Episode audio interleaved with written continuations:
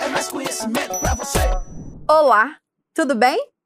Meu nome é Daniela Reis, sou doutora em educação e hoje nós vamos discutir um pouco mais sobre direitos humanos, porque essa é a discussão que nesse ciclo do Enad ocupa centralidade para a elaboração das questões do bloco geral, composto por oito questões objetivas e duas questões discursivas. E o tema que vamos discutir hoje, compreendido dentro dos direitos humanos, se refere às ações afirmativas. E para que nós discutamos esse tema, eu inicio com uma grande pergunta. Por que, que é importante conhecer as políticas de ações afirmativas no Brasil? A priori, penso que vale a pena que, inicialmente, nós descrevamos o que são as políticas afirmativas. Bom, as políticas de ações afirmativas se definem desse modo porque podem ser formuladas tanto por organismos públicos quanto privados e são fiscalizados, regulados pela sociedade civil organizada.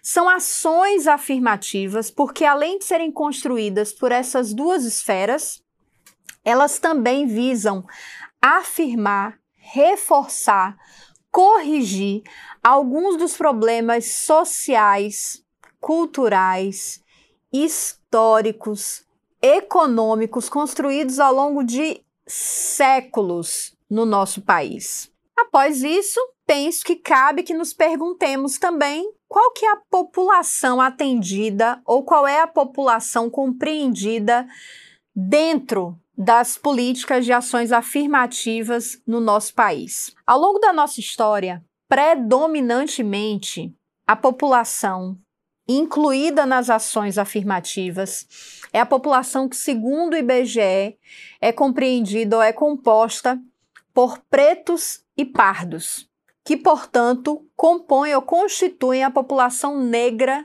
desse país. Depois de termos definido o que são políticas de ações afirmativas, termos visto que elas podem ser formuladas tanto por organismos públicos quanto privados?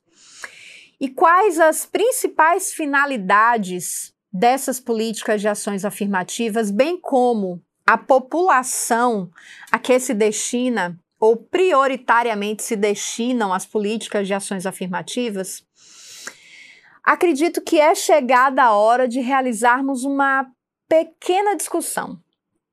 No Brasil, Desde os anos de 2003, a discussão sobre as políticas de ações afirmativas tem se consolidado. Entretanto, hoje, diante das múltiplas realidades que vivenciamos, nós temos diferentes perspectivas quanto à análise das políticas de ações afirmativas no nosso Brasil. Essa multiplicidade se dá em virtude das nossas trajetórias, do conhecimento ao reconhecimento que temos da história do nosso país e dos modos como compulsoriamente famílias inteiras chegaram até aqui. Hoje, na discussão ou dentro dessa enorme população em que as ações afirmativas se debruçam, estão numerosas pessoas oriundas de famílias que, como eu mencionei, foram compulsoriamente vindas, sequestradas para o nosso país. E, além disso, pessoas que tiveram seus percursos de vida interrompidos para a realização de outras atividades que inicialmente não faziam parte dos seus cotidianos.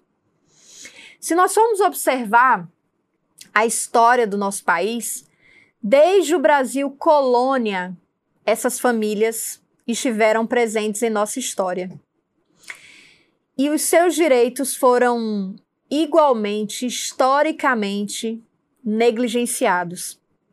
Em algumas circunstâncias, nem foram considerados no contexto de elaboração de direitos mínimos. Mas considerando os direitos humanos e a igualdade que temos quanto a esses direitos, é importante reconhecer nas discussões que se tecem na contemporaneidade que as políticas de ações afirmativas servem para que sejam reparados séculos de negligência. Mas e o que tem o ENAD com isso? Bom, nos últimos exames de desempenho do ensino superior, foram observadas questões que traziam à tona a discussão sobre as políticas de ações afirmativas, bem como os aspectos históricos que incidem sobre elas, os desafios que vão se constituindo ao longo do tempo e que na contemporaneidade ainda existem. Desse modo, para que você se prepare para questões sobre direitos humanos e que repercutam sobre as políticas de ações afirmativas no Brasil, é importante olhar para trás, conhecer a história dessas políticas de ação afirmativa no nosso país.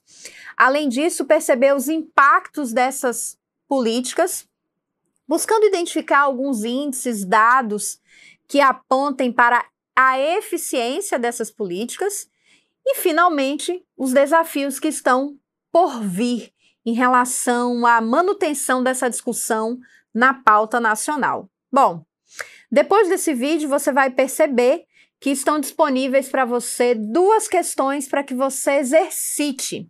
Além disso, alguns links para que você acesse e pesquise um pouco mais. Parte do seu desempenho depende dos resultados que você obterá também nessas questões de natureza geral e que terão como tema os direitos humanos. Vamos lá? Pílula é, é, é, é mais conhecimento você.